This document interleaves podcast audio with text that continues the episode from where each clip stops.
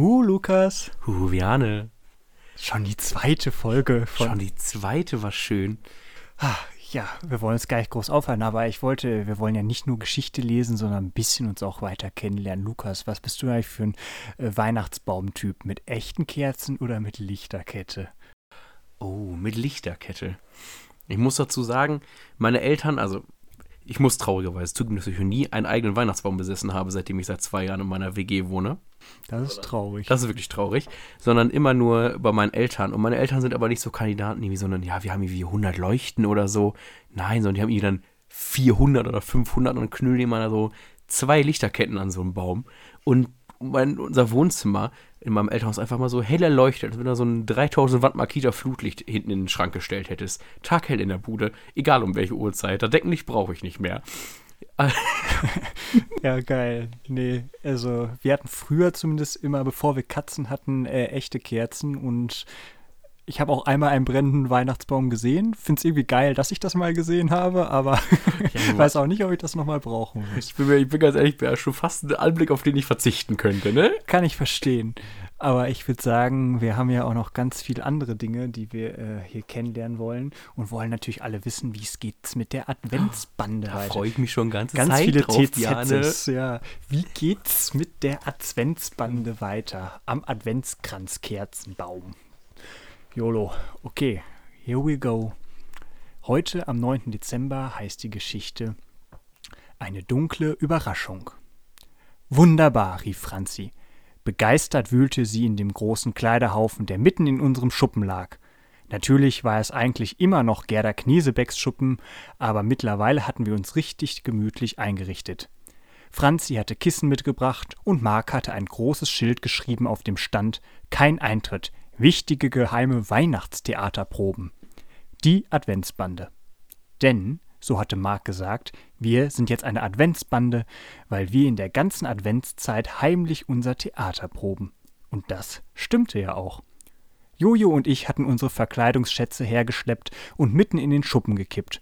Und jetzt stand Franzi mit einer großen Schere in der Hand davor und sah sehr unternehmungslustig aus.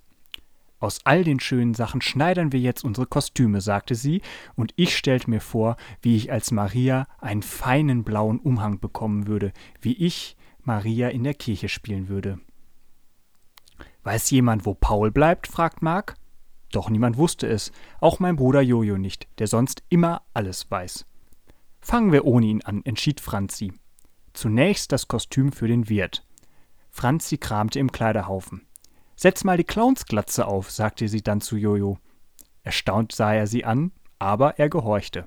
Passt ausgezeichnet, sagte Franzi. Deine Haare sind vollkommen unter der Glatze verschwunden. Aber ich kann doch als böser Wirt nicht eine Clownsglatze mit lila Zotteln auf dem Kopf haben, protestierte Jojo.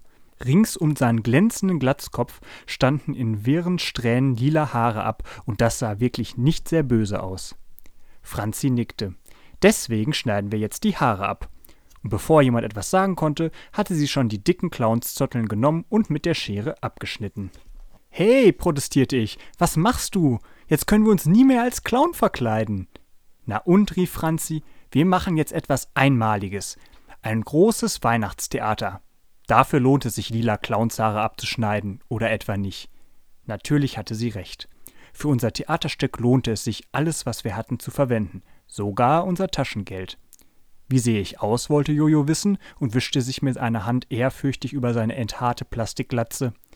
Die lila Clownshaare lagen um ihn herum auf dem Boden. Wunderbar alt und gemein, rief Franzi. In diesem Moment hörten wir aus dem dunklen Eck beim Brennholz ein merkwürdiges Geräusch. Ha! hörten wir, und Jojo rutschte vor Schreck seine Glatze über die Augen. Und dann knallte etwas. Geld oder Leben hörten wir und dann sahen wir eine kleine dunkle Gestalt aus der Ecke treten, von Kopf bis Fuß in einen schwarzen Umhang gewickelt, und in der Hand hielt die dunkle Gestalt eine Pistole. Hände hoch, hörten wir, und dann hörten wir ein Autsch, und das klang ein wenig piepsig. Und dann sahen wir, wer der dunkle Räuber mit seinem Umhang zwischen den vielen Holzschalten festklemmte, und dann fiel er auch noch um. Und aus dem Umhang krallte Paul.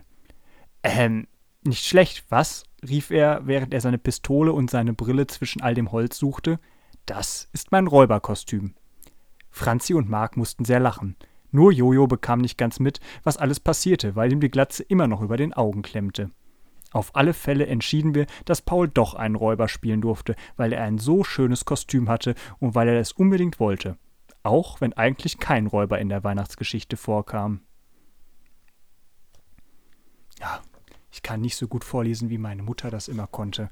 Aber ich denke, wir haben ja noch wie viele Tage? 15 Tage bis zum Heiligen Abend, da können wir uns noch steigern. Das glaube ich auch. Das wird von Mal zu Mal besser, Berne. Das musst du ja auch sagen. Natürlich. Das ist hier für die allgemeine Motivation ganz wichtig. Ja, ja. Mal gucken, ob das die Sippe Eulen wirklich hören wird, was wir hier fabrizieren. Man weiß es nicht. Naja. Wir, machen da immer noch ein Quiz drüber, ne, Björn? Ja, das ja, genau. sei jetzt hier so als Ankündigung gesagt. Und dann fragen wir mal ab, worum es geht oder die Titel der, der Geschichten oder so. Und wenn er das nicht beantworten kommt, kriegt ihr keine die guten Bio-Dinkel-Doppelkekse. Die guten Bio-Doppelkekse vom DM, genau. So. Sehr gut. Kriegen ja, aber kein Geld für. So viel zum Thema Hashtag Sippeeulen. Es gibt mindestens zwei Posts auf Insta zu diesem neu gegründeten Hashtag. Also, wer uns noch nicht folgt, abonniert ja. uns. Kommt vorbei. Und ich würde sagen, reicht auch für heute. Wir wünschen euch einen schönen 9. Dezember und wir hören uns morgen wieder. Richtig. Gut Fahrt.